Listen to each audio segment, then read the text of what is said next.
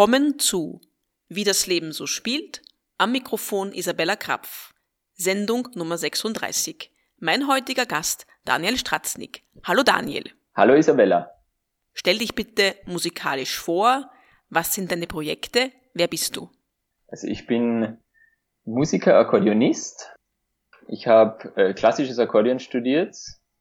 Zuerst am Konservatorium in Klagenfurt, dann war ich fünf Jahre in Florenz, habe dort meinen Master gemacht und äh, bin jetzt seit einigen Jahren in Wien und unterrichte hier auch Akkordeon eben in der Musikschule Wien. Und für Erwachsenenschüler unterrichte ich in der GEA-Akademie im Waldviertel. Vor zwei Jahren habe ich mit meinem Südamerika-Projekt begonnen. Das heißt, ich, ich war da sieben Monate mit Rucksack und Akkordeon in Südamerika unterwegs und bin von Land zu Land gereist, um die südamerikanische Popularmusik kennenzulernen und habe dort ganz viele Musiker getroffen und Schulen besucht und ähm, Noten gesucht und die Noten auch mitgebracht und mache jetzt Vorträge zu dieser Reise, zu dieser Musik aus Südamerika und habe auch neue Projekte wieder in Südamerika, die jetzt so ein großes Projekt hat jetzt dieses Jahr im Sommer wieder stattfinden sollen. Das ist jetzt ähm, leider verschoben, aber das wird dann wahrscheinlich nächstes Jahr stattfinden. Du hast uns auch ein Stück mitgebracht. Äh, was wird das sein? Ähm, ich glaube, es passt jetzt gut, wenn, man, wenn ich ein Stück aus Südamerika nehme.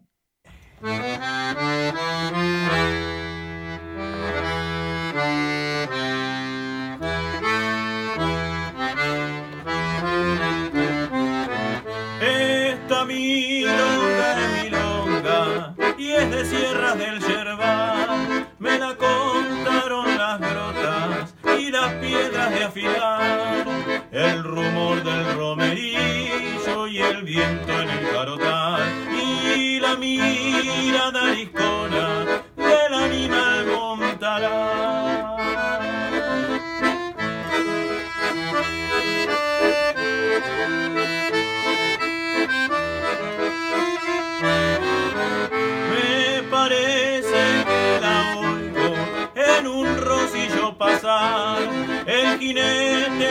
y es el indio Baladán. Campo de la Salamanca, camino del Batobí. Ay, si la tierra está sola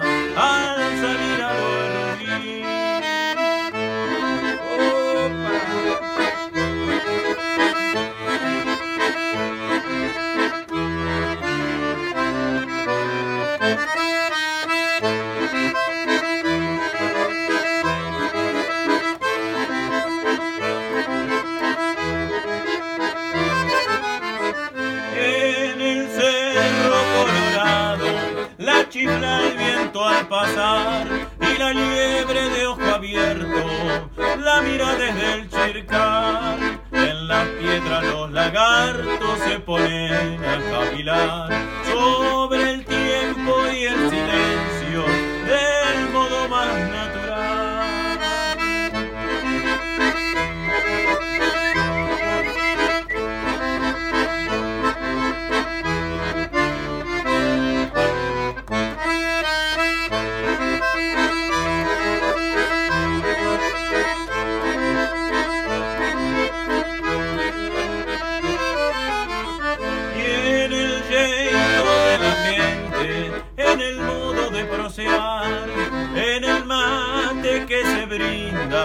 no se la oye pero está.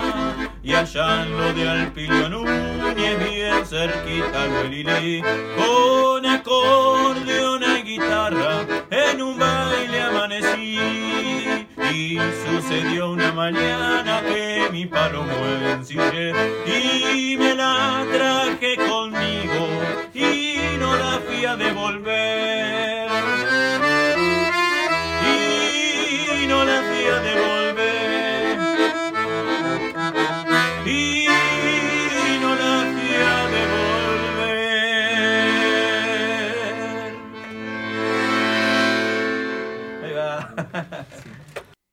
Als die Corona-Krise ausgebrochen ist, wie war das? Also hast du das einmal gleich gemerkt? Waren da plötzlich weniger Leute im Publikum?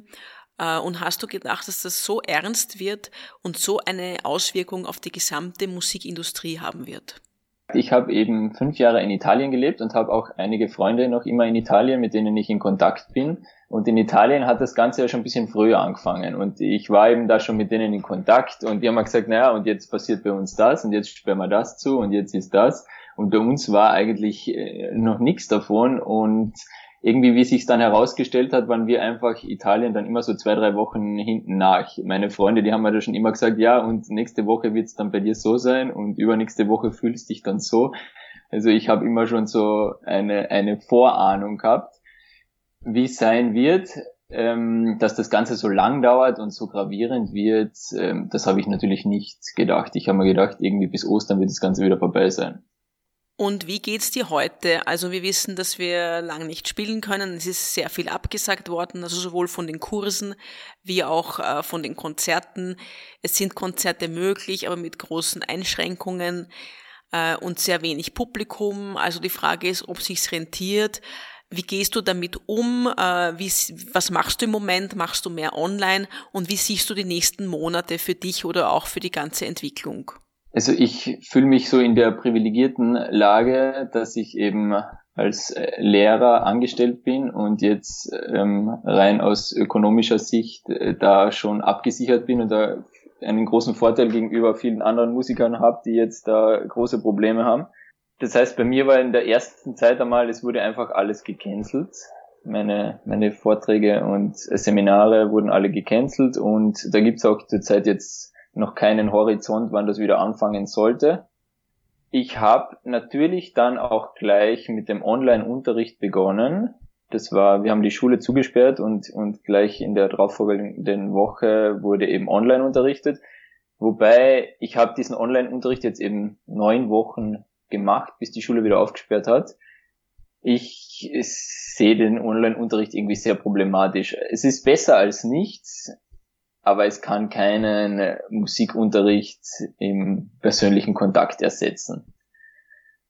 Es war dann, es war eigentlich so, dass man, man kann schon ein neues Stück einstudieren, man kann am Rhythmus arbeiten und man kann irgendwie schauen, dass die Melodie stimmt und dass sie irgendwie ein bisschen richtig richtigen Fingersätze nehmen. Man kann absolut nicht musikalisch arbeiten.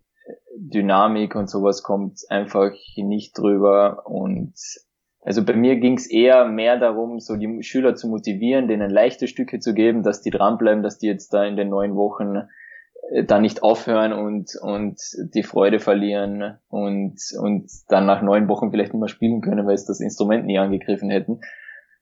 Das heißt, das war vom Niveau her, war alles eher leicht und, und ähm, wie soll ich sagen, eher so es waren eher leichtere Stücke und Stücke, die jetzt ein bisschen unter dem Niveau sind, die wir normal spielen, dass sie die auch selber einstudieren können. Und wie ist es jetzt äh, konzertmäßig für dich? Also hast du was geplant für den Herbst oder wartest du mal ab, wie sich entwickelt oder spielst du trotzdem jetzt irgendwo oder wie ist das?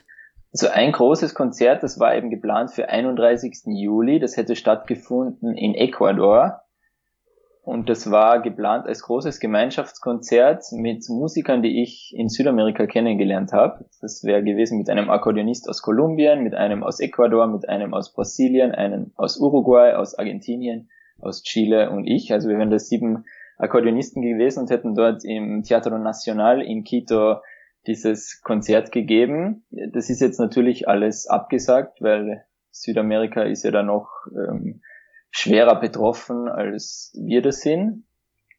Ich hoffe, dass wir das dann nächstes Jahr im Sommer, dass bis dorthin wieder alles normal am Laufen ist und dass wir das nächstes Jahr machen können.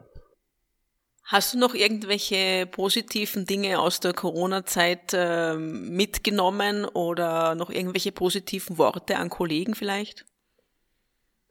Ich finde, ein Aspekt, der positiv war, war sicherlich, dass ich wieder mit vielen Leuten in Kontakt war, die ich vorher lange nicht gehört habe und dass es da auch viele Gespräche, Telefonate, Videotelefonate gab, dass die Zeit nie ein Thema war, dass man eigentlich dann 20 Minuten, halbe Stunde, Stunde gesprochen hat und ja, da eben die ganze Welt betroffen war. Das war, ich habe mit meinen Freunden in Südamerika gesprochen, mit denen in Italien und ähm, alle waren eigentlich zu Hause und jeder hatte Zeit zum zum Connecten und um sich auszutauschen und äh, jeder war irgendwie froh, auch vom anderen was zu hören, wie der das vielleicht löst und welche Möglichkeiten es da gibt, besser durchzukommen oder auch schon vorzuwarnen, was kommen wird. Du hast noch ein Stück mitgebracht. Was wird das sein? Ich habe noch ein Stück mitgebracht und zwar, das ist mit meinem Quartett, das besteht noch aus meiner Zeit in Florenz, das nennt sich Ensemble Fisarchi, das ist eben mit äh, zwei Geigen, Cello und Akkordeon und das Stück wird sein La Folia von Vivaldi. Danke Daniel für dein Interview und ich hoffe, du kannst bald wieder in Südamerika live spielen. Danke. Danke Isabella für das Interview, war super.